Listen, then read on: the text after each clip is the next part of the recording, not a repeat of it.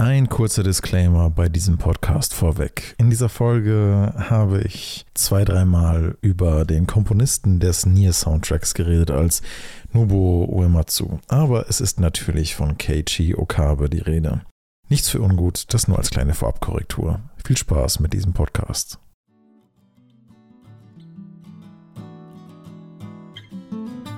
Herzlich willkommen zurück zum GameLab Podcast. In der letzten Folge hatten wir uns zu dritt darüber ausgetauscht, was das Thema Soundtracks für uns in Spielen eigentlich bedeutet. Heute wollen wir das Ganze noch mal ein bisschen weiterführen und uns ein bisschen noch mit konkreteren Beispielen beschäftigen, wo wir wirklich irgendwelche herausstechenden Game-Soundtracks für uns entdeckt haben. Und ja, darüber will ich heute reden mit einmal dem David. Hallo David.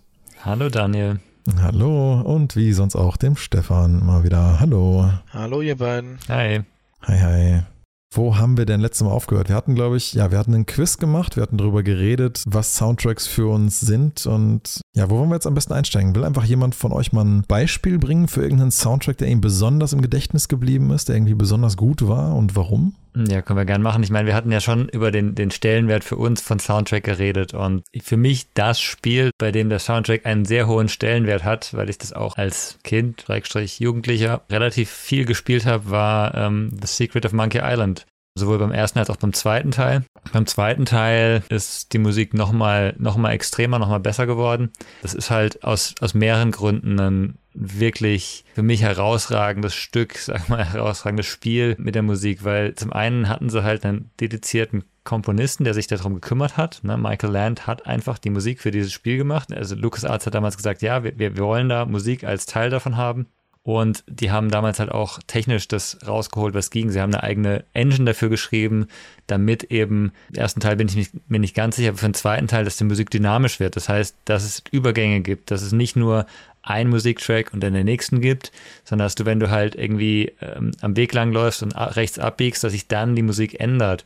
Und es gibt dem Ganzen halt so einen unglaublichen schönen Flow, so einen schönen Übergang, dass das Ganze ein, ein tolles Erlebnis gibt. Ich habe davor einmal nachgelesen, leider gab es scheinbar auf dem, also gab es diese Vollvertonung von Musik scheinbar nur auf dem PC, weil auf den Konsolen nicht genug Speicherplatz war und weil die Konsolen kein MIDI konnten. Mhm. ganz, ganz interessant. Am PC war es einfach MIDI-Sound, der super gut rüberkam, der super gut ähm, umgesetzt, äh, super gut umgesetzt wurde. Und auf den Konsolen mussten die halt ähm, damals gab es auch noch kein MP3, ne? Ähm, halt einfach große Musikteile reinmachen und waren deswegen ganz, ganz weniger, viel, viel, viel weniger vertont. Und da war es aber auch wirklich dieses, man kommt schon am Anfang rein und man hat so ein Intro wie bei einem Film, ne? Ähm, Somewhere Deep in the Caribbean und dann kommt diese Musik im Hintergrund und du bist in dieser diesem Karibik-Feeling drin plötzlich, ne? Und, und aber nicht in dem Karibik-Feeling wie ähm, ja, wir machen jetzt Party, sondern so ein Piratenfeeling. Du hast dieses, diese Stimmung sofort drin und dann bleibst du dieses ganze Spiel auch da drin. Das ist eigentlich wirklich vom, vom, natürlich ist das Spiel insgesamt auch schön und, und hat tolle Grafik und sowas für die damalige Zeit, aber es macht einfach durch diese Musik, tauchst du noch viel besser ein. Ja, das, das war ja auch das, worüber ich letztes Mal viel geredet habe. Ich finde, eine gut gemachte Musik, die ermöglicht einem einfach da viel mehr abzutauchen was ich finde, wenn ich so an alte Nintendo-Games zurückdenke, zum Beispiel, ermöglicht auch noch viel mehr Identität einem Level hinzuzufügen. Also gerade die alten Super Nintendo Games hatten ja kaum mehr Möglichkeit, als halt einfach starke Melodien zu entwickeln weil du halt einfach nicht so viel harmonisieren konntest. Du kannst nicht halt zehn Instrumente gleichzeitig spielen lassen auf dem Super Nintendo. Du kannst halt vielleicht irgendwie eine MIDI-Spur machen, die hat ein bisschen eine simulierte Bassline, wenn gerade keine Melodie spielt und dann wechselt das immer so hin und her. Oder auch die alten Mario-Soundtracks. Das heißt, die mussten sich viel, viel, viel, viel stärker auf Melodien funktionieren. Und klar, finde ich, bleiben die einem dann auch einprägsamer gerade vielleicht auch wegen dieser Stärke des, des melodischen Fokus in diesen alten Soundtracks, aber selbst auch noch bei Nintendo 64 Games, äh, kann ich mich bis heute an nahezu jede Levelmusik von Spielen wie Banjo Kazooie erinnern, weil das halt so unglaublich eindrücklich ist. Aber klar, auf dem N64 konntest du auch wirklich schon richtige Soundfiles hinterlegen. Also ich erinnere mich, da, da sind das alles Mögliche eigentlich drin. Hörner, Flöten, äh, Posaunen, äh, Drums. Also der Banjo-Kazooie-Soundtrack ist eigentlich sehr vielschichtig und es ist definitiv nicht nur irgendein MIDI-Gedudel. Also das hast du ja sonst eher wirklich bei so ganz alten RPGs dann mal, aber das macht sie ja auch nicht zwingend schlecht. Umso cooler finde ich es eigentlich, wenn man solche Sachen dann auch mal orchestriert hört. Ich weiß nicht, ob ihr mal auf YouTube das Live-Konzert gesehen habt von Undertale. Hm, nee. Es gibt ja von, also diese ganzen Tracks in Undertale sind ja alles irgendwelche MIDI-Tracks, ne? Aber wenn man das mal wirklich kompositorisch auseinander nimmt, sind das wirklich unglaublich gut geschriebene Musikstücke, die sich tatsächlich auch wirklich fast eins zu eins orchestrieren lassen, die dann auch einfach absolut gewaltig klingen. Mal ein bisschen, mal ein bisschen gucken bei YouTube nach der Live-Version von äh, Megalovania. Das ist, oh, das ist der Wahnsinn. Ja. Das ist so gewaltig. Ja, das gibt's ja, das gibt's ja ab und zu mal, dass irgendein äh, ein großes Orchester auch Game-Soundtracks macht. Das, das ist hört sich dann immer besonders toll an. Ich finde aber, es muss halt auch zum Spiel passen. Das bringt halt nichts, wenn du einen orchestralen Sound hast, Soundtrack hast oder ein, ein Stück und es halt gar nicht mehr zum Spiel passt, weil das Spiel eigentlich eher mit einem, einem einfachen Sound lebt. Ne? Das, das kann ja auch sein, dass zum Beispiel zu einem Pixel-Game eben ein MIDI-Soundtrack viel besser passt. Mhm. Auch jetzt heutzutage noch vom Stil her zumindest. Ne? Ein elektronischer Soundtrack. Wegen der assoziierten Zeit, ne? Weil man halt diese Pixelgrafik so mit dieser mit dieser Art von Ton in Verbindung bringt, weil das halt ja. damals so aussah und so klang. Ich glaube, daher kommt auch die Assoziation so ein bisschen, ne? Ja.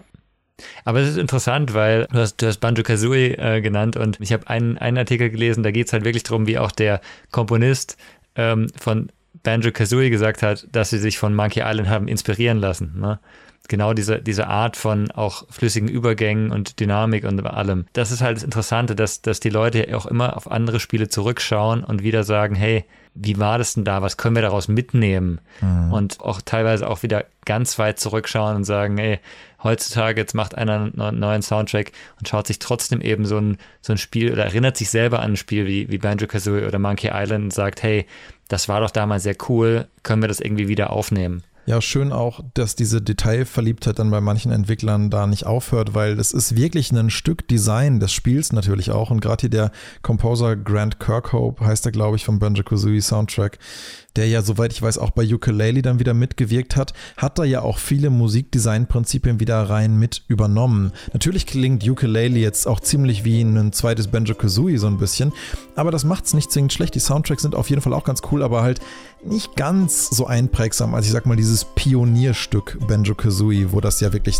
was, was ganz Neues war. Und die Tracks hatten auch einprägsamere Melodien irgendwie noch. Aber was du gerade kurz angesprochen hast, fand ich bei Banjo Kazooie beim Soundtrack besonders bemerkenswert.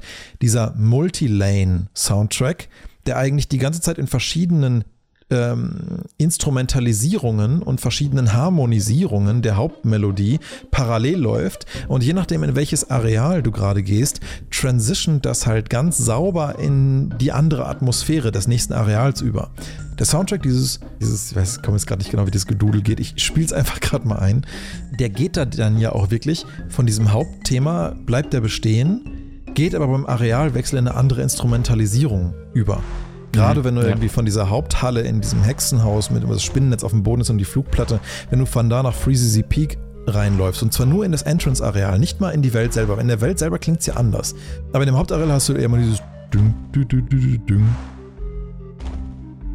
Und läufst du dann, während du das hörst, in den Entrance-Bereich dann sind das plötzlich nicht irgendwie so äh, dumpfe Celli, Bässe und Hörner, sondern dann wird es halt von so einer Harfe gespielt und so eine leichte Triangel, so ein Tambourin begleitet, das so ganz leicht so ja, mit, mit so hohen Tönen und es fühlt sich ein bisschen an, als ob Schnee irgendwo leicht runterrieselt und es setzt genau schon die richtige Stimmung dafür, in was für ein Level du gerade reinläufst. Ja, das ist genau das, genau das, was eben ähm, Monkey Island 2 mit, mit iMuse als erste oder als, also ich meine sogar als allererste hatten, dass du eben Instrumente hinzufügen konntest, wenn du irgendeinen Wechsel im Spiel hattest. Es kann in, in Konversationen gewesen sein, wenn die Leute miteinander reden, wenn der Pirat dir im Duell gerade fast gewonnen hat, der, dein Gegner, dann ändert sich die Musik dadurch. Ne?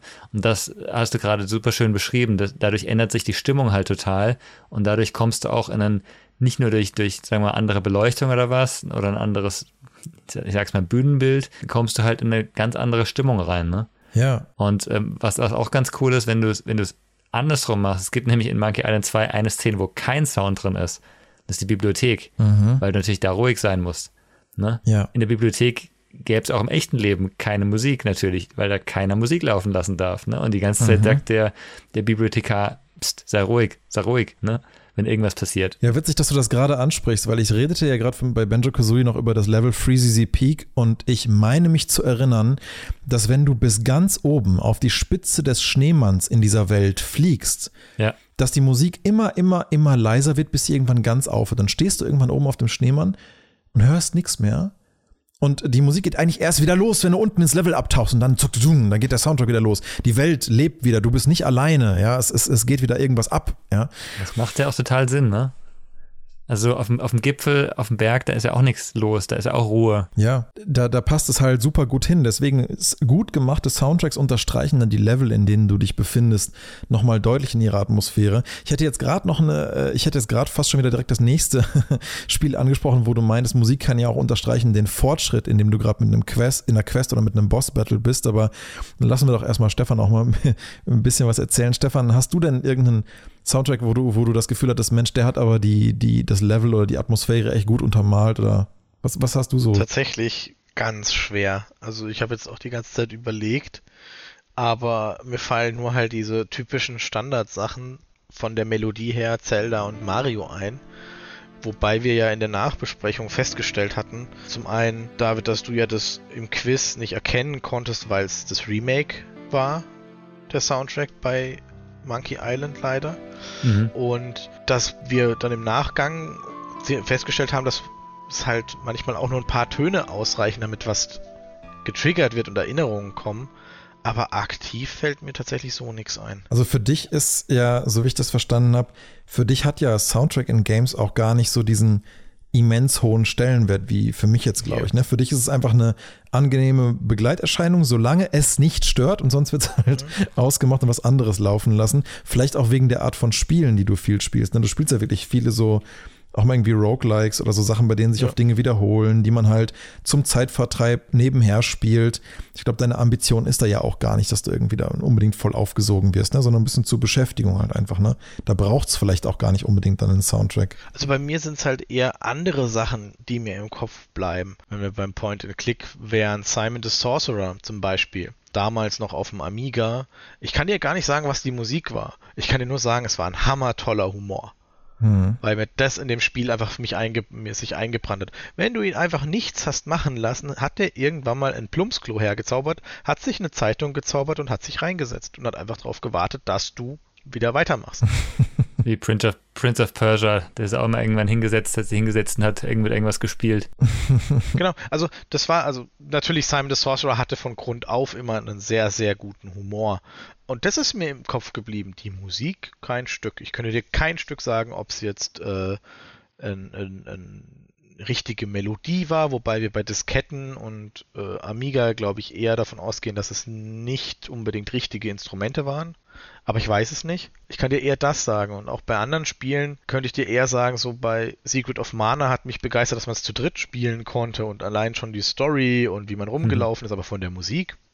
Mhm. Und die habe ich ja sehr oft gehört, weil ich habe sehr ständig gespielt. Aber wenn, wenn du mal zurückdenkst an, weil, weil ähm, Daniel Roguelikes angesprochen hatte, solche Roguelikes oder Jump'n'Run-Spiele, die einen sehr, sehr schnellen, sehr schnelle Geschwindigkeit haben, sehr schnellen Rhythmus haben, äh, hast du nicht irgendwie noch im Hinterkopf, dass Musik mitläuft? Irgendwie Super Meat Boy oder ähm, ich weiß nicht, hast du mal Hotline Miami gespielt? -mm habe ich nicht. Okay.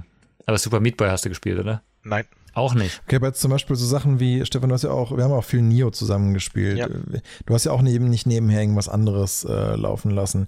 Nee. Hat das, macht das für dich denn keinen großen Unterschied, was da läuft jetzt in so einem Boss-Battle? Ob da jetzt irgendwie eine epische, krasse, hektische Mucke spielt oder ob das ein ruhiger Track ist. Macht das irgendwas mit dir oder fällt dir das, ist es für dich nicht so relevant? Ich glaube, es fällt eher runter. Also, wenn ich jetzt bei Nio denke, immer wenn wir zusammengespielt haben, habe ich die Musik eh so leise wie möglich, weil ich dich verstehen möchte. Und dann fällt es eher raus. Dann spielt es die Musik auch keinerlei Rolle, weil wir unterhalten uns ja.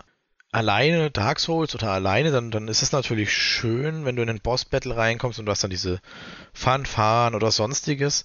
Aber das hast du irgendwie gefühlt. Und ja, da lehne ich mich weit aus dem Fenster bei jedem Boss. Aber die sind super unterschiedlich, ne? Bei Dark Souls übrigens, gerade im Dreier. Also die, die Boss-Musiken bei, bei allen Dark Souls-Teilen eigentlich, die sind, es ist jedes Mal für jeden Boss, glaube ich, ein uniker Track. Und die kann man, wenn man gut hinhört, glaube ich, sogar auch fast auseinanderhalten. Also ich fand es echt schwierig. Ich habe letztens mit meiner Freundin zusammen so ein Quiz gemacht. Sie hat mir Dark Souls Boss-Mucken vorgespielt und ich musste die raten. Und das war echt schwierig, aber ich fand, man konnte teilweise tatsächlich durch manche kleine Nuancen im Soundtrack so ein bisschen raushören, welches Viech das jetzt ist. Vor allen Dingen bei dem Cleric Beast in Bloodborne. Das ist ein unglaublich einprägsamer Soundtrack.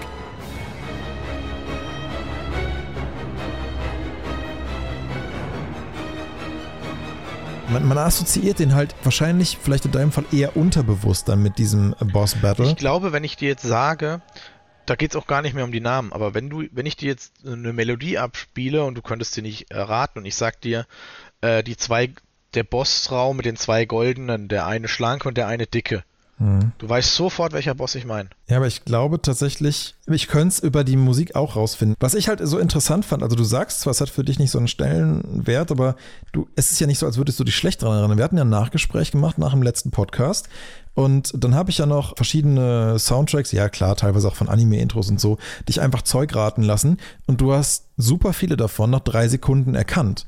Das heißt, du sagst jetzt zwar, es ist für dich nicht so relevant, aber offenbar haben die für dich doch einen sehr hohen Wiedererkennungswert, wo dann David nach drei Sekunden sagt, hey, pff, keine Ahnung, müsste ich länger hören. Stefan dann so, ja, ja, das ist das.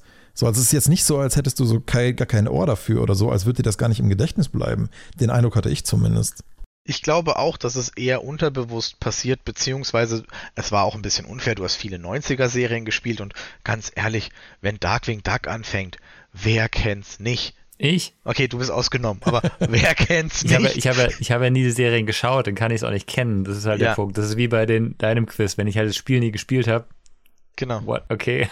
Ja. Und, und, ich meine, wir hatten damals das Problem, du konntest nicht so wie heute in Netflix ein Intro überspringen, klicken, weil heutzutage wäre das wesentlich schwerer, weil ich Intros überspringe, gerade bei Animes, weil sie spoilern und ich das einfach nicht haben möchte. Mhm. Deswegen versuche ich immer zu, zu, zu, vielleicht beim allerersten Mal höre ich es mir an, aber dann ist vorbei. Da kam es dann tatsächlich bei ein oder zwei Dings so mehr auf die Stimmung an und früher hatten wir das gar nicht überspringen können. Das heißt, du hast halt dieses Intro von Darkwing Duck automatisch irgendwann mal mitgesungen, weil es lief halt ständig. Oder von Gummibärenbande, was auch heutzutage noch ein Riesenfest ist, das mal abzuspielen, wenn Leute dabei sind, denn alle können es singen, äh, fast alle. Aber ja, vielleicht läuft es einfach viel im Hintergrund bei mir, wo ich dann eigentlich aktiv eher Funktionen, Designs oder Story-Elemente verknüpfe und die Musik ist nebensächlich, aber sie kann trotzdem triggern. Ich, ich finde es mir echt interessant, wie stark es dir trotzdem hilft, dich an bestimmte Szenen zu erinnern, auch wenn es dir nicht bewusst ist, ne? Weil, weil das ist schon immer was, wenn die Musik mitkommt, dann, also ich bin immer viel emotionaler dabei, wenn die Musik zum Inhalt passt und ich da, da mit drin bin. Wenn du emotional bei sowas dabei bist, dann kannst du dich meistens auch besser dran erinnern. Mhm. Und das, das wäre so ein bisschen die Frage, weil eben bei den Anime-Intros, da hast du ja selber gesagt, klar, du hast die ganz oft gehört und so, aber die haben damals die Serien wahrscheinlich auch irgendwo sehr gefallen und ja, vielleicht bist du dann auch mehr emotional insgesamt dabei gewesen. Aber wäre mal ein interessanter Test. Ja, also ich hatte zumindest den Eindruck, also als Stefan die letzten Male bei mir zu Besuch war, wir haben auch immer mal wieder dann Dark Souls Playthrough zusammen gemacht und du warst ja auch echt richtig gestresst, teilweise auch von den äh, Bossen und dann auch total erleichtert, sie dann endlich irgendwann geschafft zu haben.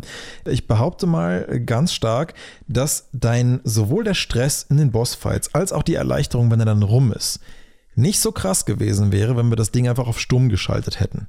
Das kann gut sein. Die Musik hat immer einen Trigger, allein wegen dem Beat, der ja automatisch Herzfrequenz und ähnliches beeinflusst. Oder halt auch als, ja, entweder von der Hektik oder halt auch, aber auch, auch Dissonanzen oder so, ja. Wenn er halt ein, ein Chorus singt und der singt halt irgendwie am Anfang äh, so ein paar total schiefe Gesänge vor sich hin, die dann nach und nach erst äh, harmonisiert werden, wo du merkst, oh je, jetzt, jetzt, jetzt kommt irgendwas ganz, ganz Stressiges. Ähm, man merkt ja schon, körperlich so richtig. Das Ohr merkt das ja durch die dissonanten Frequenzen so, oh Gott, irgendwas ist hier nicht in Ordnung. Irgendwas ist hier nicht gut. So. Ein dissonanter Chorus hoher Frauenstimmen oder ein harmonischer Chorus tiefer Männerstimmen, das ist fast nie irgendwas, wo man denkt so, oh je, jetzt ist irgendwie ist hier die Kacke am Dampfen. Ja, die tiefen Männerstimmen, ich beziehe mich da gerade auf so die typischen God of War Soundtracks. Ähm, oder ähm, ja, ich, so Sachen auch immer wieder öfter in Lost Odyssey gehört.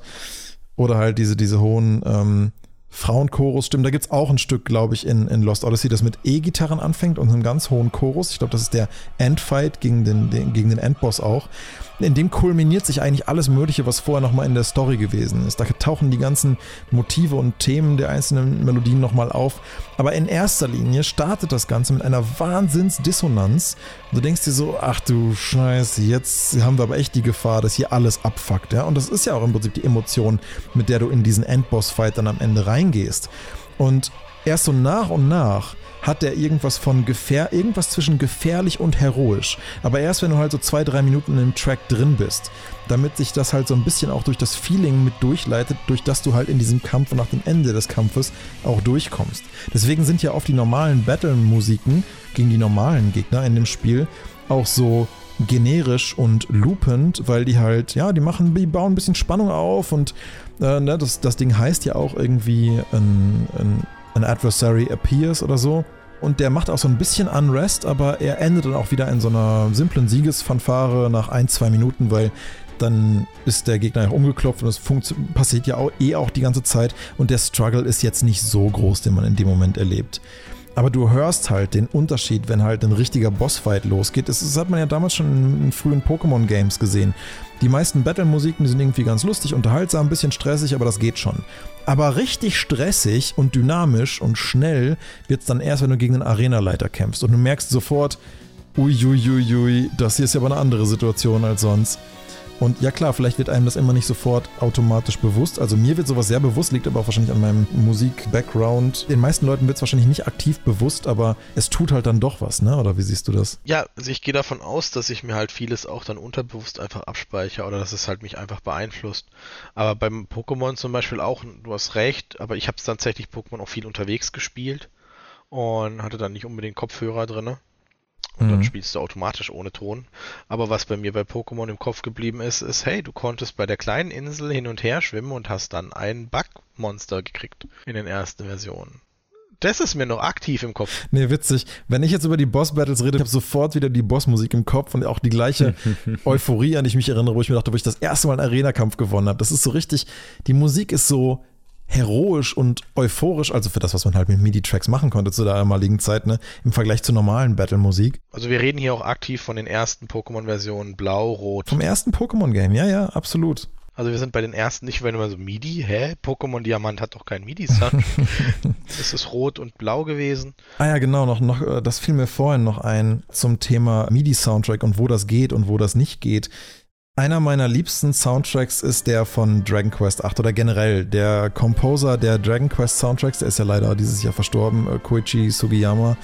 Ähm, der hat ja wirklich ein Wahnsinnsarsenal an Soundtrack daraus geballert, das ja auch nicht umsonst über die Jahre hinweg immer und immer und immer wieder für Dragon Quest Games verwendet wird, weil die halt einfach so zeitlos und so gut sind und so einprägsam, die Tracks, dass du halt man fühlt sich gleich wieder ein bisschen zu Hause, wenn man halt den Soundtrack wieder hört. Ja, er ist immer gleich. Ja, die NPCs sehen immer gleich aus.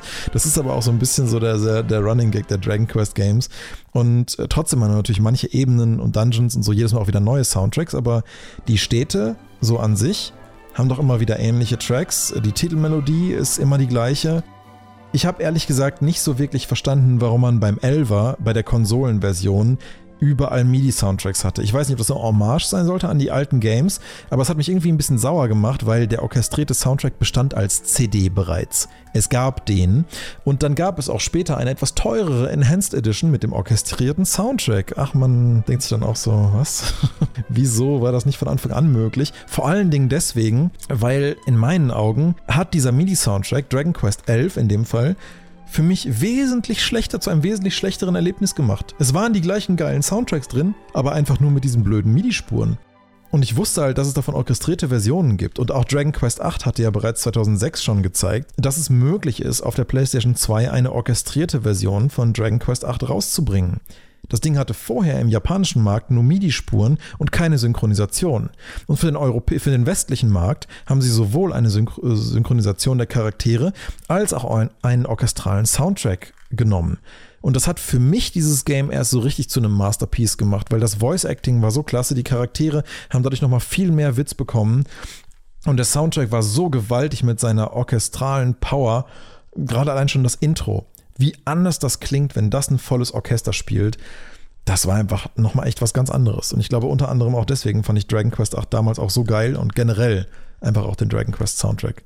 Ja, das ist halt, wenn du solche, solche ähm, Assoziationen danach damit hast, das ist natürlich besonders dann auch, da erinnerst du dich halt auch immer noch mal mehr an dieses Spiel. Ist einfach, also für mich bleibt das immer noch dieser Punkt, dieses, ähm, man, man ist da viel mehr drin, aber es kommt, wie gesagt, auch finde ich sehr aufs Spiel an. Habe ich letztes Mal, glaube ich, auch gesagt. Ne? Es gibt Spiele, bei denen ich auch ich den Sound ausschalte. Mhm. Jetzt hatten wir ja Monkey Island und Banjo Kazooie und, und Dragon Quest. Das sind ja alles irgendwie Spiele, mit, bei denen es auch irgendwo um eine Story geht, wenn ich das richtig sehe. Mhm. Ähm, da ist es natürlich besonders wichtig. Ich glaube, da hatten wir auch alle letztes Mal gesagt, das, das sehen wir alle so.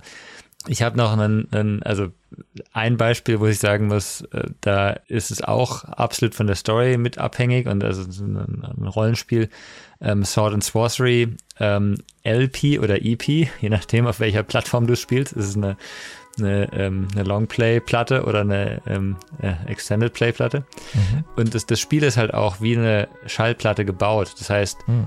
das Menü ist eine Schallplatte, die sich dreht und wenn du zur Hälfte des Spiels gekommen bist, drehst du diese Platte um und spielst weiter. Und das ganze Spiel ist komplett eben mit, mit einem wunderschönen Soundtrack vertont, der aber auch noch dynamisch ist. Das heißt, du läufst von A nach B, deine Story fängt an, der, der Soundtrack ist so ein bisschen light, oh ja, meine Reise geht los. Und dann kommst, fängt an zu regnen und dann ist der Sound des Regens, der spielt mit in den Sound des Soundtracks mit rein. Ne? Also das passt so zusammen. Dann gibt es ein Gewitter, dann wird plötzlich die Stimmung dunkler.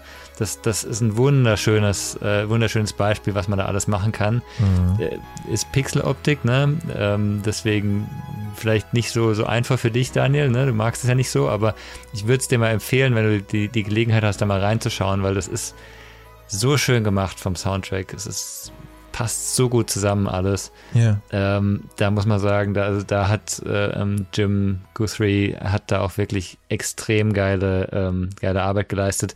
Und das ist halt auch, ich, du hattest vorhin den, den, den japanischen Komponisten, dessen Namen ich schon wieder vergessen habe, aber ich glaube, es gibt so ein paar Komponisten, die einfach diese Art von Spielemusik, die auch verstehen, dass bei Spielen halt nicht nur ein Musikstück und ein weiteres Musikstück und vielleicht welche, die zusammenpassen sind oder auch welche wie im Film, die halt perfekt zusammengeschnitten werden, sondern dass man in Spielen die Musik auf den Spieler irgendwie anpassbar machen muss. Ne? Dass man halt ja. halt auch sagen muss, okay, wenn der Spieler jetzt hier stehen bleibt, dann muss entweder das Stück unendlich weitergespielt werden können mhm. oder es muss sich halt irgendwann ändern, damit der Spieler vielleicht merkt, dass er nicht mehr spielen, stehen bleiben soll. Dass man, wie Stefan vorhin als Beispiel hatte, dass halt, wenn Simon the Sorcerer die Toilette rausholt, herzaubert, dass dann sich, sich die Musik ändert, dass es halt jetzt eine ruhigere Musik wird zu dem, was davor kam oder sowas. Und das finde ich immer noch, also wenn das klappt, wenn das ähm, ein Spiel insgesamt schafft, und da kommen wir wieder zu dem zurück, was Stefan du das letzte Mal hattest, wie gut kann der Komponist mit den Entwicklern zusammenarbeiten. Aber wenn diese Zusammenarbeit gut funktioniert, dann ist das immer das aller, finde ich, das aller eindrucksvollste Erlebnis, dass du sagst, okay, ich habe einen Soundtrack, der ist toll, aber der ändert sich auch mit dem Spiel, je ja. nachdem, wie man das Spiel spielt oder was man gerade tut. Dann wird das nämlich auch zu so einem voll ästhetischen Erlebnis, wo halt einfach das Medium, was du vor dir hast, auf allen Zylindern gleichermaßen einfach feuert. Ne? Genau. Dann ist es nämlich nicht einfach nur irgendwie ein Gameplay oder nicht nur der Soundtrack, sondern einfach ein multisensorisches Erlebnis. Also ich hatte das immer jedes Mal, wenn ich wieder Achso, noch kurz als Ergänzung zu dem, was du gerade meintest. Ich finde, damit wird halt Soundtrack in Spielen zu einem, eigentlich musst du es wie ein kontextsensitives Design-Element entwerfen und nicht einfach nur wie eine Begleiterscheinung ja. auditiver Art. Genau.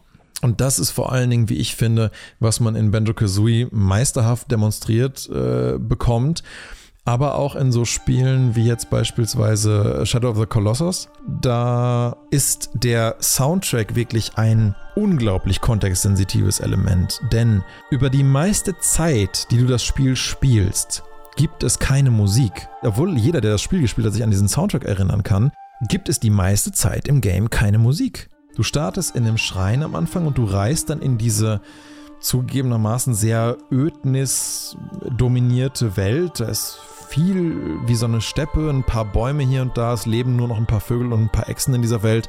Es ist wie ein verfluchtes, komplett verlassenes Land, aber nicht unästhetisch. Du reist da durch, aber du bist eigentlich nur mit deinem Pferd und den Geräuschen des Windes, der an dir vorbeizieht beim Reiten, komplett alleine. Vielleicht kreischt irgendwo noch mal ein Adler, das war's dann aber auch. Vielleicht hörst du irgendwo das Rauschen des Wasserfalls, aber eigentlich hast du das Gefühl, weil du eben nur die Sounds der Natur hörst, dich in absoluter Stille und völliger Isolation zu befinden, weil es nichts anderes gibt außer diesen Umgebungssounds. Bis zu dem Moment, wo du an einen der Orte kommst, wo einer der Kolosse sich versteckt. Und das Ganze ist immer in den gleichen drei Steps aufgebaut. Vier Steps eigentlich. Der erste Step der Reise und der absoluten Ruhe und wo du die Landschaft dir anschaust und vor dich hinreist und eigentlich in absolute Ruhe, ähm, in absoluter Ruhe gelassen wirst. Dann kommt der zweite Step des Oha, hier ist wahrscheinlich was. So dieses, diese Vorahnung des Entdeckens. Und dann geht eine Musik los, die meistens einfach nur mit so leichten Streichern oder Hörnern ähm, oder einer Harfe so leicht vor sich hinspielt. Ähm, während der Protagonist einmal über die Ebene guckt, die er gerade betreten hat und sich fragt, hm, was ist denn hier jetzt wohl als nächstes? Aber du siehst noch keinen Koloss, noch geht nichts los. Und diese Musik spielt leise vor sich hin und die fadet wieder aus, während du erkundest. Es sind meistens nur so maximal 50 Sekunden, die dann spielen und die hören auch wieder auf. Und dann entdeckst du wieder in Stille. Aber du hast gemerkt, oh oh, irgendwas kommt hier, irgendwas ist neu. Die Musik signalisiert quasi, hier fängt ein neuer Abschnitt an, aber du hast noch nicht ganz raus, wo der startet. Dann untersuchst du das Areal und findest den Spawnpunkt vom Koloss. Gibt immer irgendwo einen Punkt, an den läufst du in irgendein Triggervolumen und dann spawnt der Koloss erst wirklich. Er springt irgendwo von, von irgendwo runter oder er taucht aus dem Untergrund auf, löst sich irgendwo aus einer Wand raus, bricht irgendwo durch und das ist immer von irgendeinem gewaltigen oder mm, düsteren Shattering Sound begleitet und dann taucht er quasi auf und erhebt sich. Und dann kommt meistens einfach nur die große Pauke eines Orchesters, die halt erstmal nur, nur ganz dumpf anfängt, irgendwie zu signalisieren, so, jetzt, jetzt gibt's Stress, jetzt geht's gleich los, ja. Und dann setzt so langsam das Orchester ein und begleitet dann den, den Soundtrack, während der immer hektischer wird und dramatischer und gefährlicher, während du den Kampf mit dem Koloss beginnst. Bis zu dem Punkt, wo du es schaffst, die Schwachstelle des Kolosses zu erklimmen oder irgendwie auf seinen Kopf zu kommen und das Spiel merkt, oh, hier ist Progress passiert. Der Spieler hat, einen, äh, hat, hat den Großteil des Weges geschafft und muss jetzt nur noch den Koloss erlegen. Belohnen wir ihn mit etwas Heroischem und dann setzt eigentlich die heroische Version dieses vorher stressigen Soundtracks ein und, und, und, und unterstützt eigentlich dich in der Situation nochmal mehr, dass du das Gefühl hast, ja, jetzt schaffe ich es, ich bin fast kurz davor, jetzt aber. Und dann hört alles auf.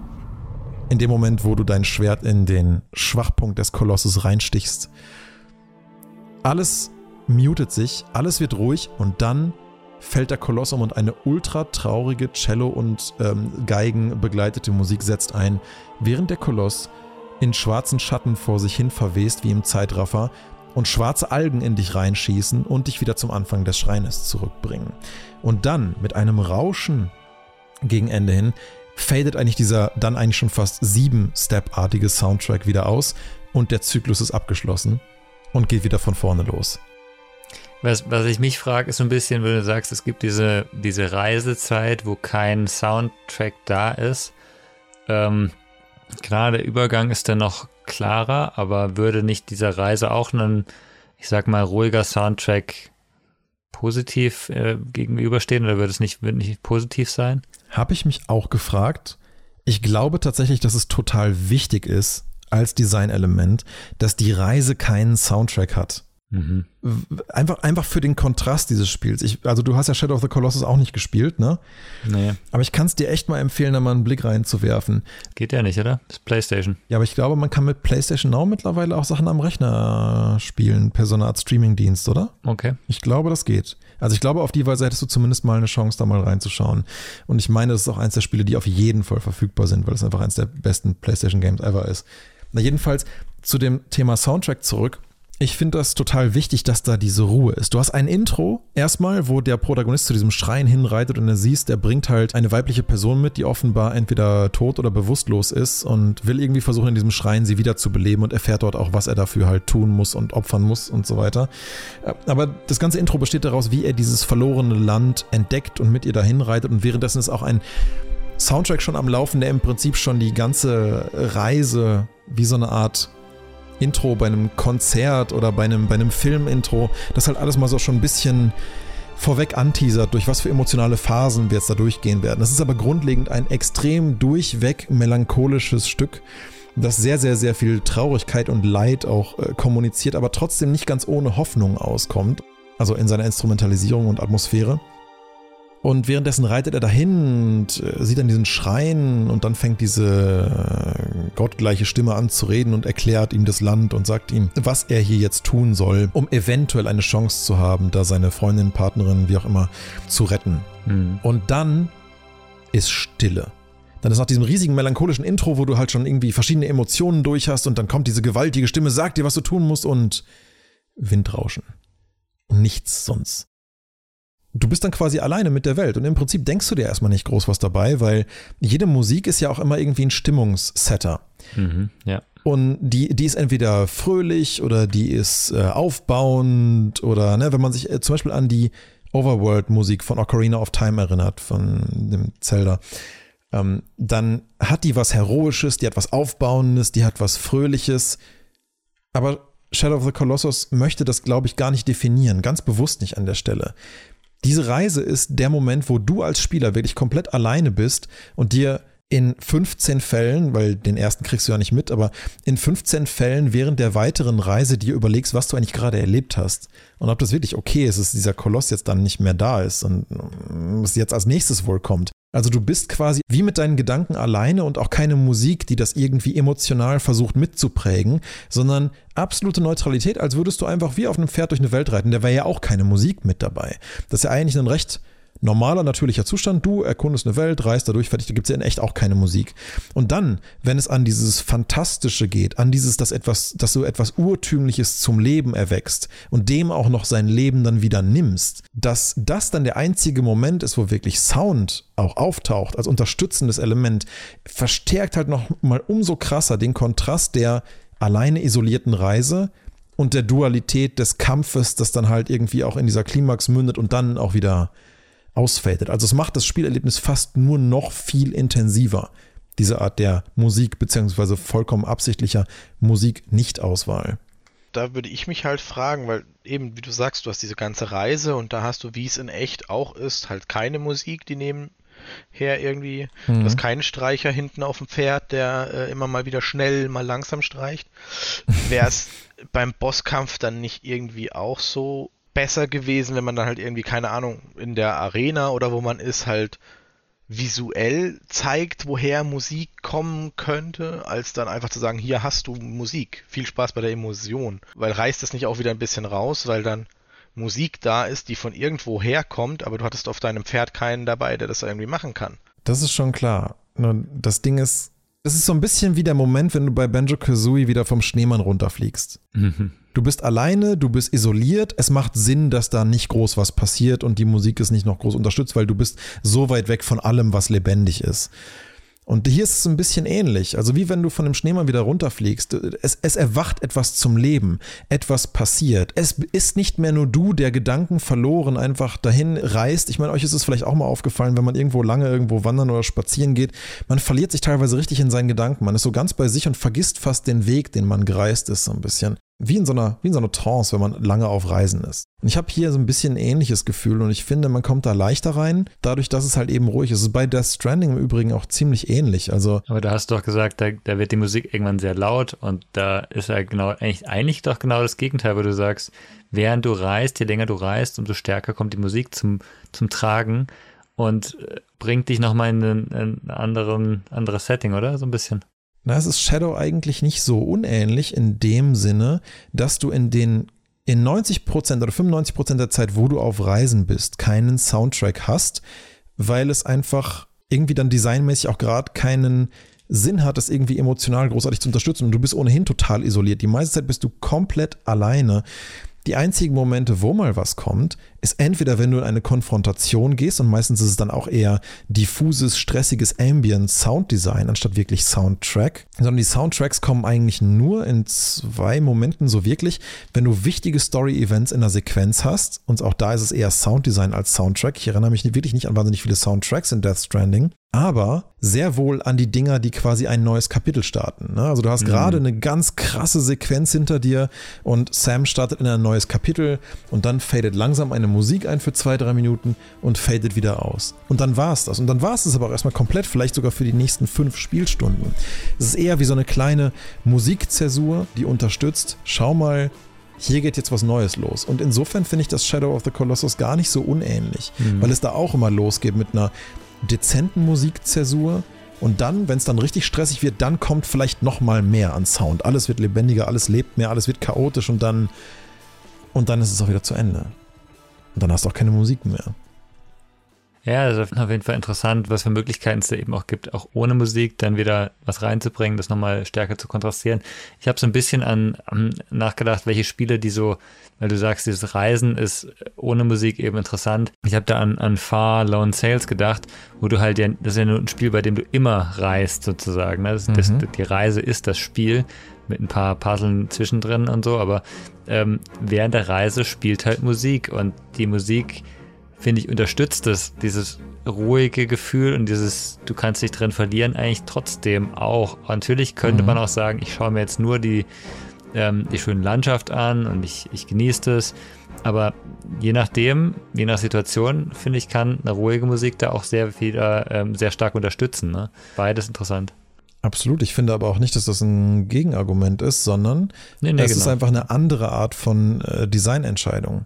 Ja. Es ist halt immer irgendeine Art kontextsensitives Begleitelement, aber wenn es halt in einem Spiel, auch wie bei Spiritfarer zum Beispiel, ja. bei Spiritfarer erinnere ich mich auch nicht wirklich an die Soundtracks oder wann genau das spielt, weil auch immer hier und da auch immer mal wieder ein bisschen was spielt. Aber vor allen Dingen eindrücklich wird es in den Momenten, wo du halt einen der Spirits dann wirklich so dem Afterlife übergibst und der sich von dir verabschiedet. Da wird die Musik echt intens und da wird es auch echt emotional.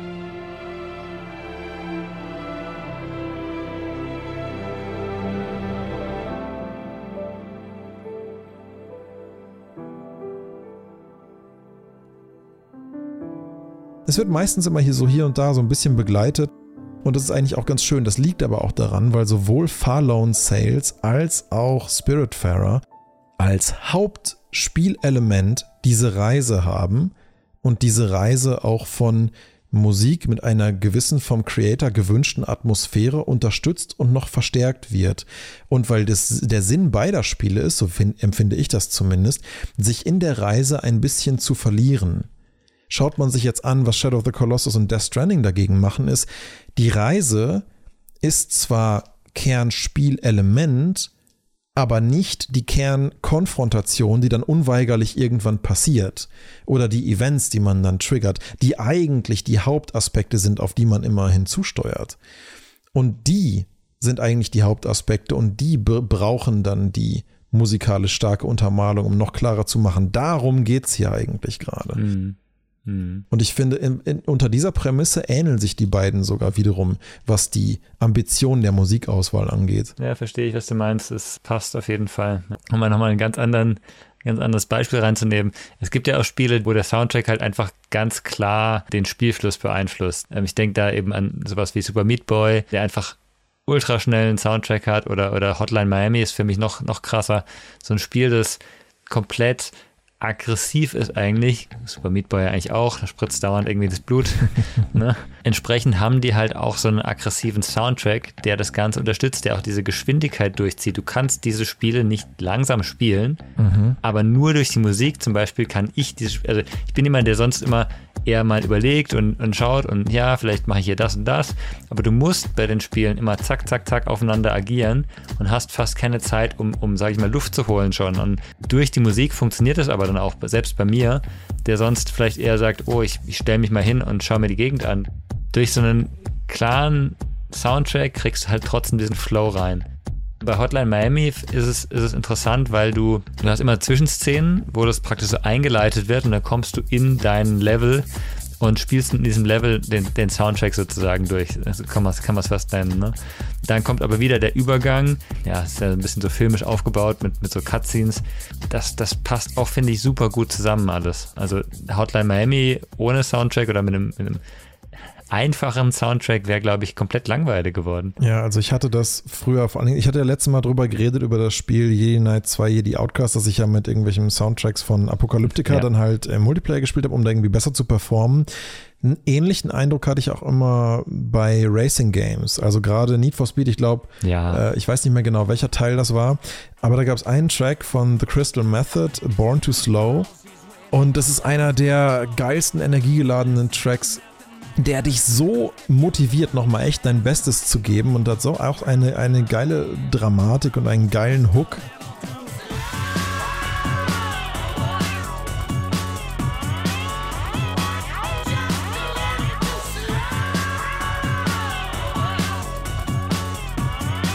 Der fühlt sich echt nach Geschwindigkeit an. Ja. Da, da, da kannst du gar nicht anders, als nochmal wirklich zu versuchen, jede Kurve so eng wie möglich zu schneiden und da auch wirklich dann voll mitzugehen, irgendwie, weil der, weil der Soundtrack nochmal zusätzlich motiviert. Also, ich weiß nicht, ich könnte das gar nicht, ich würde das niemals ohne Soundtrack spielen wollen, weil ich dann das Gefühl habe, es ist dann einfach, naja, man fährt dann halt einfach über die Straße und fertig. Aber so wird es einfach zu einem anderen multisensorischen Erlebnis nochmal. Lustigerweise Need for Speed, ich habe mal irgendwann einen neueren Teil gespielt und da war der Soundtrack schlechter.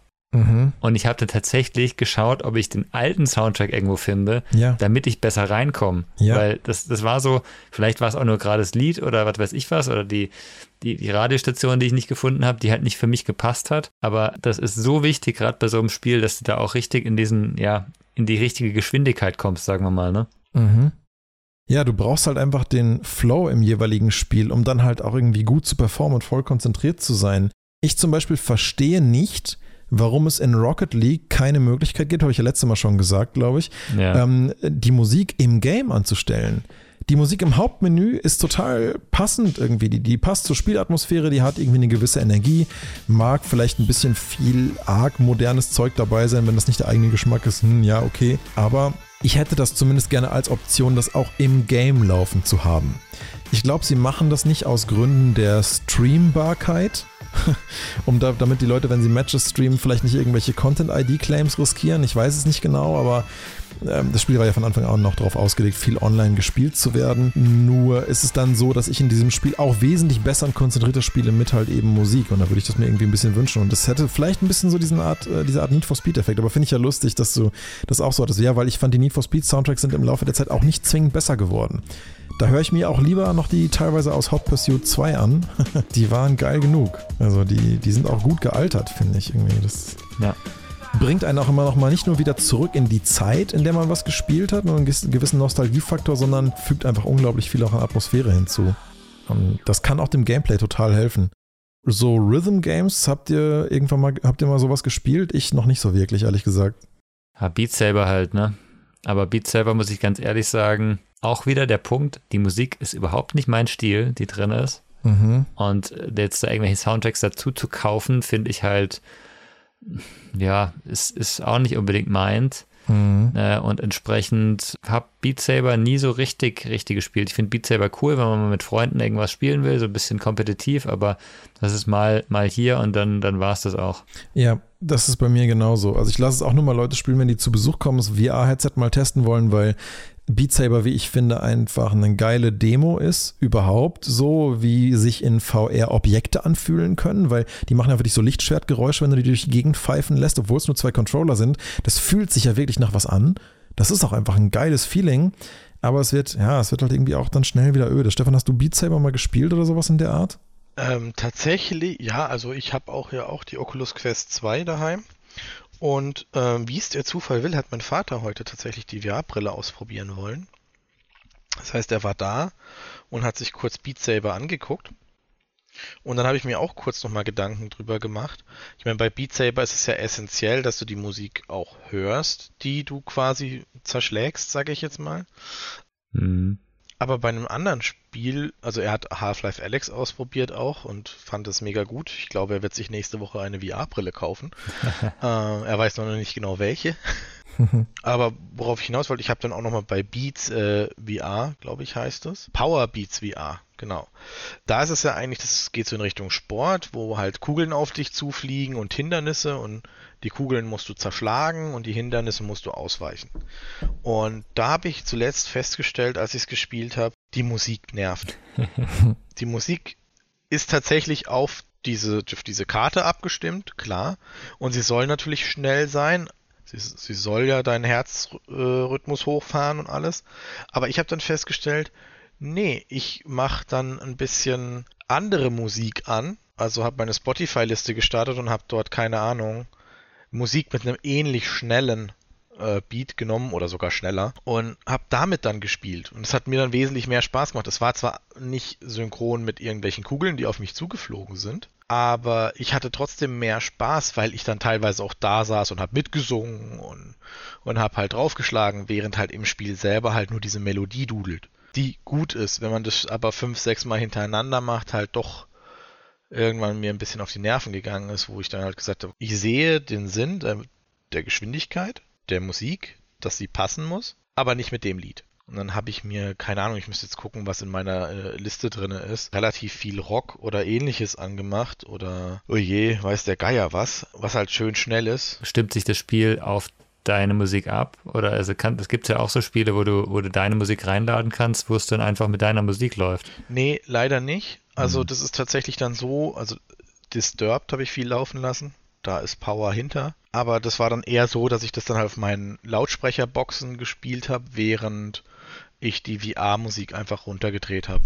Witzig, okay. Aber da ist halt, also ich hätte jetzt nicht das Spiel mit Sound of Silence. Funktioniert es halt einfach nicht sondern es muss dann halt schon wieder was Rockiges sein, weil du ja irgendwas zerschlägst. Also wenn es zum Spiel passt, das fand ich dann sehr angenehm. Es muss dich halt dabei unterstützen, halt irgendwo drauf zu hauen. Dafür genau. muss es halt eine passende Dynamik haben. Genau, und es hat zufällig mit Disturbed passt es sehr gut. Ist halt natürlich auch schön schnell, das heißt, es passt auch zum Sport teilweise. Es ist aber auch laut, es ist kräftig und du haust da auf irgendwas drauf, das passt. Dadurch habe ich dann diese 20, 30 Minuten wesentlich angenehmer empfunden. Hm. Also ich muss sagen, bei Beat Saber, was David gerade angesprochen hatte, dass man halt nicht ganz easy Tracks, auf denen man gerne selber was spielen würde, reinladen kann, das bedauere ich da auch sehr. Also ich fände es echt cool, wenn es irgendeine Art Algorithmus gäbe, du, wenn du wenigstens nur die BPM angeben müsstest von deinem Track und er dir darauf halt irgendwas generiert, je nach Dynamikkurve dann irgendwie auf ein paar Bassdrums mal ein paar Sachen und so, das wäre ja absolut möglich. Aber das gibt's, das gibt's bei manchen Spielen. Es gibt Spiele, wo du das machen kannst. Äh, ja, genau, das gibt es bei manchen Spielen. Das gibt es halt nur bei Beat Saber in der Form nicht, weil die halt Packs verkaufen wollen.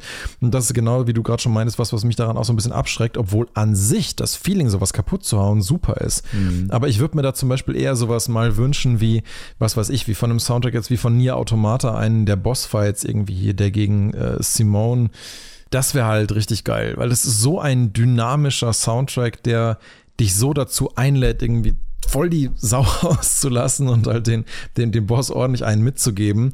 Ein Track, der im ersten Moment halt irgendwie total euphorisch klingt, aber auch total massiv ist und du dann aber auch merkst, nein, das ist eigentlich total tragisch und der Charakter, den du da verprügelst, ist eigentlich auch total tragisch und eigentlich solltest du eher Mitgefühl haben, als jetzt diesen Charakter da umzuhauen und irgendwie macht das auch alles nicht so richtig Sinn und das ist so der erste Bossfight, in dem du in Nier Automata merkst, uh, scheiße Uh, scheiße. Ich glaube, ich. Mh, hm, ist das so gut, was ich hier gerade mache? So ein bisschen wie im Shadow of the Colossus, ja. So, warte mal, irgendwas ist, irgendwas ist hier nicht stimmig. Und, ähm, aber der Track an sich ist einfach geil, sodass ich mir den selbst in meiner Freizeit immer mal, mal wieder auch noch so anhöre. Den würde ich mir auch fast wünschen, in Beat Saber dann spielen zu können, aber keine Ahnung, weiß nicht, ob es das Package gibt da. Da würde ich ganz kurz direkt reinkrätschen, ähm, denn es hat bei mir im, im, Hinterstübchen irgendwo geklingelt und ich habe das jetzt auch kurz mal nachgegoogelt. Es ist so, dass man tatsächlich custom gemappte Songs bei Beat Saber spielen kann. Das geht? Das ist mir aufgefallen, weil viele YouTube-Videos, die ich mir am Anfang dazu angeguckt habe, waren Musiktitel, die ich nicht kaufen kann. Mhm. Wie das allerdings geht, bin ich mir nicht sicher. Es gibt aber wohl eine Beat Saber Modding-Gruppe.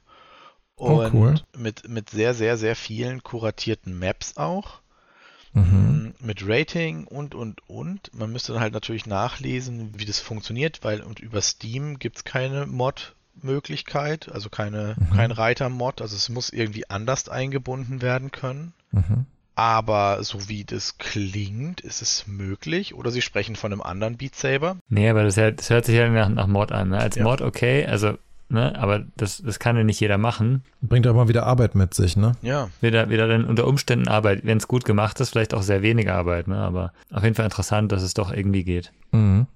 Ja, cool, das zu hören. Genau, und der, also der Artikel, den ich jetzt hier gerade habe, ist von, von letztem Jahr sogar noch, also vom 16. August 2020. Dürfte recht aktuell sein dann, ja, dann geht das dann bestimmt sollte das, noch. Und dort schreiben sie von 65.000 und plus Levels die aktiv sind. Also so wie es aussieht, gibt es wohl irgendwie die Möglichkeit, eventuell, äh, dass dein Nier Automata Bossfight äh, in Beat Saber drin ist. Oder es nicht so schwer wäre, es wohl zum Mappen selber zu machen. Ja, ja, ja. Das wäre insofern auch noch ganz lustig, weil halt die äh, Protagonistin da in dem Fall ja auch wirklich, je nachdem, was du so wählst, aber die kann halt im Prinzip auch mit zwei Schwertern kämpfen. Es wäre irgendwie lustig, wenn man das so ein bisschen damit äh, emulieren könnte oder in dieses Feeling reinkommen. Aber ja, wie gesagt, in diesem Bossfight in ähm, ja, ich werde mir das mal angucken mit Beat Saber. Vielleicht geht das ja dann doch irgendwie. Aber eigentlich lebt dieser Bossfight in Nier Automata ja auch davon, dass es eben nicht nur darum geht, einfach blindlings irgendwas zu zerschlagen. Also in dem Soundtrack selber ist davon auch, wie gesagt, ganz viel drin. Also der Track heißt A Beautiful Song. Dieser Roboter, dem du dich da entgegenstellst, versucht auch aus, sagen wir mal, Storygründen ähm, rauszufinden, was Menschen eigentlich mit Schönheit beschreiben und wie sie es als Roboter auch schaffen kann, zu einem schönen Roboter zu werden. Und ne, hat halt sich da irgendwie so irgendwas zusammengezimmert, was sie für ein Kleid hält und so. Es ist alles irgendwie ganz tragisch und so ein bisschen albern, aber man merkt auf jeden Fall, dass dieser Roboter mehr ist als einfach nur irgendwie eine Maschine und da irgendwas, ja, irgendwie versucht, menschliches Verhalten besser zu verstehen und auch herauszufinden, was, was sind davon überhaupt die Benefits? Warum machen Leute das? Und, und dieser Roboter, ja, ist halt ein bisschen durchgedreht und dann gehst du halt auf sie los und eigentlich stellst du aber später fest, so, naja, du stellst halt später Sachen fest. ich will jetzt da ja nicht irgendwie alles vorwegnehmen, aber ähm, dieser Fight ist eigentlich immens tragisch, dass es überhaupt zu dieser Konfrontation kommt und das hört man auch im Soundtrack. Also diese ganzen Wogen von, von Heroik, von, von, von Schönheit, von Zerrissenheit, von von Versagen, von, von, von Kampf mit sich selber, mit dem anderen, mit der Gesellschaft, mit der anderen Person, um die es da geht, ist da irgendwie alles mit drin auf so eine herzzerreißende Gewaltigkeit. Das ist, also man begeht bei diesem Soundtrack echt alle möglichen Emotionen mal durch. Und Nier Automata ist auch irgendwie das einzige Spiel, wo ich das Gefühl hatte, fast nicht einen einzigen Soundtrack nicht auch mal in meiner Freizeit hören zu wollen. Klar, es gibt ein paar Ambient Sounds, die einfach nur so ein bisschen mal begleiten, wenn du irgendwo langläufst. Aber die meisten haben tatsächlich irgendeine Art von Storytelling-Qualität und untermalen das, was gerade passiert.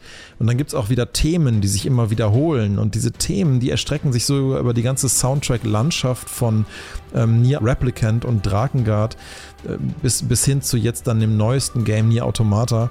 Es ist wirklich wenn du da ein bisschen Affinität für hast, für, für Themen in Musik, die dann wiederholt werden und neu interpretiert werden und mit melodramatischeren Harmonien dann nochmal anders nachharmonisiert und instrumentalisiert werden und du dann Events aus Near Replicant kennst und dann plötzlich was davon wiederkommt in einer ein bisschen ähnlichen Situation, aber für einen anderen Protagonist, das haut dir so einen, einen, einen komischen Euphorie-Endorphinschub durch den Körper.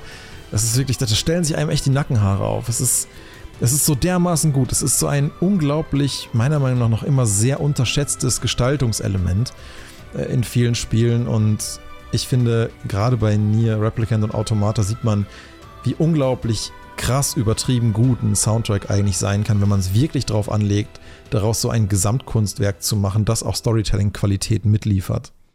Ja, haben wir jetzt ein paar Mal gesagt, dass der Einfluss super wichtig ist von, von der Musik. Ja, ich fand es auch noch ganz interessant, was du am Anfang erwähnt hattest, dass sich halt anscheinend die Macher von Banjo Kazooie auch wohl inspirieren haben lassen von älteren Games. Ich glaube, vielleicht hier so ein bisschen als, als Schlusswort für das Thema.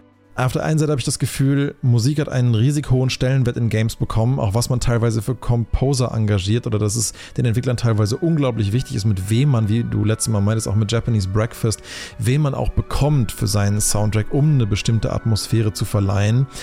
Auf der einen Seite vielleicht immer noch irgendwo ein bisschen unterschätztes Designelement ist und oft für manche auch eher dann mal wie, wie Beiwerk ist, aber es eigentlich auch so viel davon zu lernen gibt, auch für weitere, spätere Game-Produktionen, dass man durchaus auch mal zurückgucken kann auf andere Games, wo man meint, Mensch, die waren echt gut und dann zu schauen, was haben die eigentlich mit dem Soundtrack gemacht und waren da vielleicht geile Ideen drin? Und dann kommt daraus vielleicht irgendwie dann in den 2000ern halt mal so ein so, oder in den 90ern halt mal so ein Banjo Kazooie raus, rückbeziehend auf Monkey Island, oder dann kommt halt da vielleicht mal so ein Nier Automata raus und, und, und nimmt halt Inputs verschiedenster klassischer äh, Musik und Komposition und auch der alten Games und remastert die neu und gibt ihnen nochmal einen neuen Anstrich. Also da gibt es so viel geiles Zeug im Bereich Musik-Soundtracks in Games. Ich habe jetzt immer noch drei Beispiele auf meiner Liste, die ich gar nicht erst angesprochen habe, aber ich glaube, wir sind jetzt auch echt schon wieder lange dabei. Ich kann euch nur vielleicht so als letzte Empfehlung nur nochmal ähm, mitgeben hier. Auf jeden Fall, wenn jemand Soundtrack-affin ist, auf jeden Fall Lost Odyssey spielen und auf jeden Fall Nino Kuni. Beide sind wirklich absolute Meisterklassen in Sound- und Musikdesign und generell einfach Spiele vom Composer Nubo Uematsu. Der Typ ist einfach so der Inbegriff von RPG und auch gerade auch Japano-RPG. Gibt wenige Leute, die, die sowas komponieren können wie der Typ. Ja, nur mal so als letzte Empfehlung. Habt ihr, habt ihr noch so irgendwelche abschließenden Empfehlungen, so wo ihr sagt, Mensch, wenn jemand einen geilen Soundtrack sich irgendwie anhören will, dann sollte er das hier spielen. Below fand ich sehr geil. Ähm, Jet the Far Shore hat mhm. auch einen sehr geilen Soundtrack. Ist aber immer so ein bisschen eben davon abhängig, wie, ob man den Stil mag, glaube ich. Also, wie, wie, du sagst, wahrscheinlich ist es einfacher, den, den Komponisten zu sagen und sagen, schau doch mal, ob der was komponiert hat und dann, ob dir der Stil des Spiels auch gefällt, weil es bringt, finde ich, nichts, wenn du ein, ein Spiel spielst und das Spiel an sich gefällt dir gar nicht, dann, dann wirst du auch den Soundtrack halt irgendwo nicht äh, zu Ende hören. Wahrscheinlich, mhm. wenn der Soundtrack dir richtig gut gefällt, natürlich vielleicht doch. Ne, hatten wir bei dir, wenn der Soundtrack gar nichts ist, dann spielst du das Spiel auch nicht oder nicht gern zumindest. Ich habe jetzt nicht noch, noch weitere Spiele. Also ich finde, Sword and Sorcery ähm, kann man immer noch sehr gut spielen. Das ist 2011, glaube ich, aber durch die Pixel-Optik äh, von damals, das altert jetzt halt nicht mehr eigentlich. Mhm. Das ist auf jeden Fall eine Empfehlung wert. Ja, cool. Stefan, du noch was? Also tatsächlich keine richtige Empfehlung, weil mir fällt auf partout einfach nichts ein. Ich bin da echt äh, ein lückenhaftes Gedächtnis, es sei denn, man spielt es mir wahrscheinlich vor. Aber was ich vielleicht sagen kann für jeden, der halt Final Fantasy oder ähnliches mag, beziehungsweise ich glaube, es gibt es auch für andere, aber es gibt ja diese Live-Konzerte, mm. diese, diese Live-Orchester-Dinger, wo das ganze Spiel oder der ganze Soundtrack noch von einem Orchester eingespielt wurde und teilweise auch live gespielt wurde.